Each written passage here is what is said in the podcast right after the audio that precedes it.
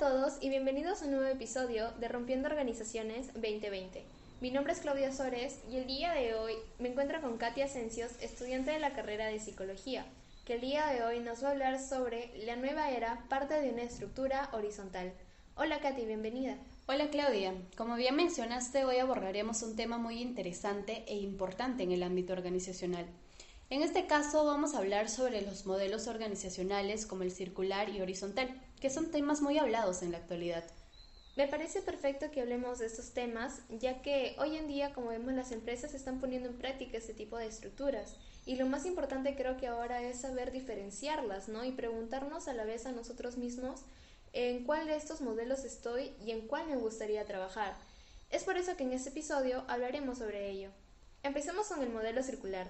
¿Qué nos puedes decir referente a ello?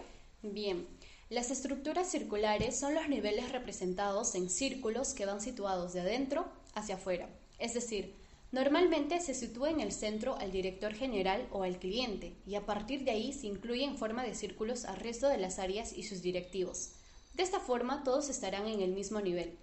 En el modelo circular no hay jefes, hay servicio. Unos sirven a otros y todos sirven al cliente. Este esquema se enfoca en representar los servicios que tiene la compañía a los clientes, sin determinar el mismo lineamiento de mando como se puede observar en otros tipos de organigramas, ¿no? También he escuchado que el principal accionista aquí es el cliente. Exacto.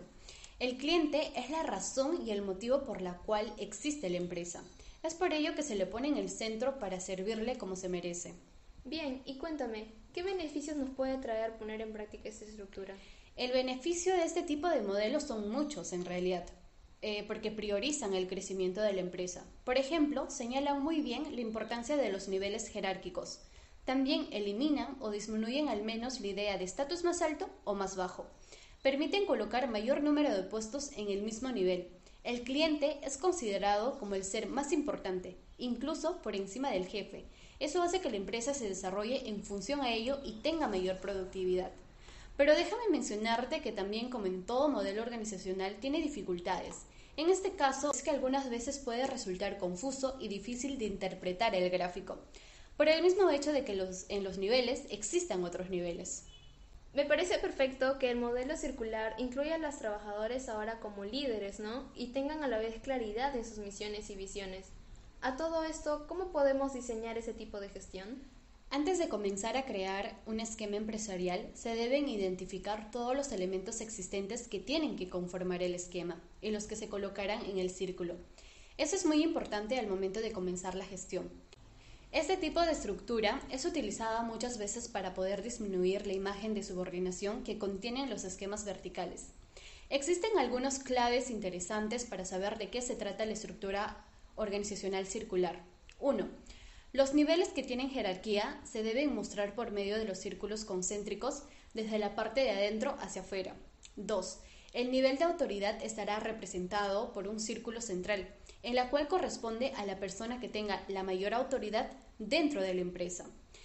También a su alrededor deben ir todos los círculos concéntricos que comprenden los diferentes niveles de la organización, y dentro de esos círculos se deben colocar los jefes inmediatos y unidos a ellos por medio de líneas se introducen los canales que desempeñan una autoridad y una responsabilidad. Este modelo se parece un poco a lo que es la estructura horizontal, porque todos los trabajadores se sienten parte de un solo equipo. Sí, justamente iba a mencionarte este, este punto sobre la estructura horizontal, ¿no? que prácticamente está liderado especialmente por la nueva generación, ¿no? Y que actualmente eh, las empresas están optando por esta estructura y por ende están teniendo un mayor desarrollo y éxito, ¿cierto? Exacto. Eh, la estructura horizontal consiste en poner en el centro de importancia a las personas. ¿Qué queremos decir con esto? Este modelo promueve un cambio sustantivo donde las organizaciones tienen una dirección única con pocos niveles jerárquicos. Como bien sabemos, en el mundo en que vivimos está siempre en un constante cambio y evolución. Está, está, presente una globalización muy grande, una revolución tecnológica y un mercado profesional liderado especialmente por los millennials, donde estos piden que los procesos internos de una empresa se simplifiquen y las relaciones tienden a ser menos jerárquicas y más colaborativas. Por ende, las empresas o compañías también adoptan nuevas formas de gestión y es ahí donde aparece este modelo organizativo. Entonces, podemos decir que el modelo horizontal se estructura de izquierda a derecha, representando equipos de trabajos autorresponsables, ¿no? Capaces de tomar ciertas decisiones sin tener un rango de, responsabilidad tan marcados. Efectivamente, en la estructura horizontal sucede algo muy curioso, y es la ausencia del jefe, que viene a ser sustituido por el líder. La diferencia entre estos dos conceptos es determinante para que funcione este tipo de estructura. Esto quiere decir que no se puede imponer las cosas que se tienen que hacer por medio de la autoridad o por medio del control crítico. No se impone una visión única. En este tipo de sistema horizontal no hay jefe, porque nadie está ahí para mandar. Entonces queda claro que el modelo horizontal es un trabajo en equipo. Claro que sí, pero te cuento que en ello existen los pros y los contras.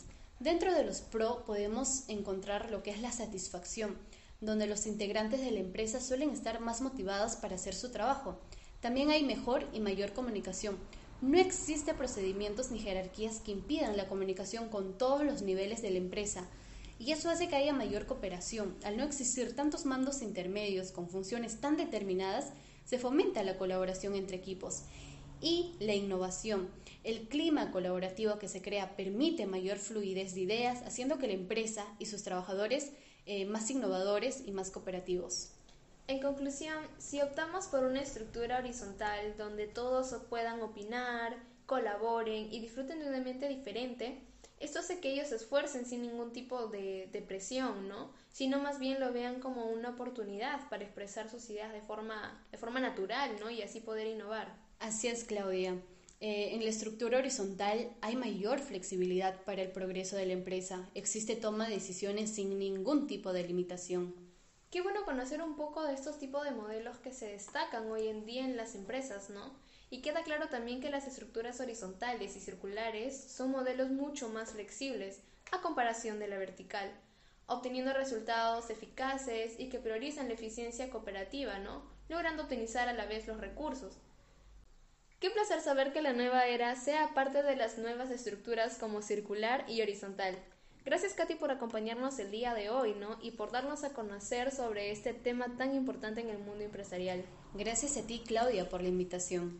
Les esperamos en el siguiente capítulo aquí en Rompiendo Organizaciones 2020. Adiós.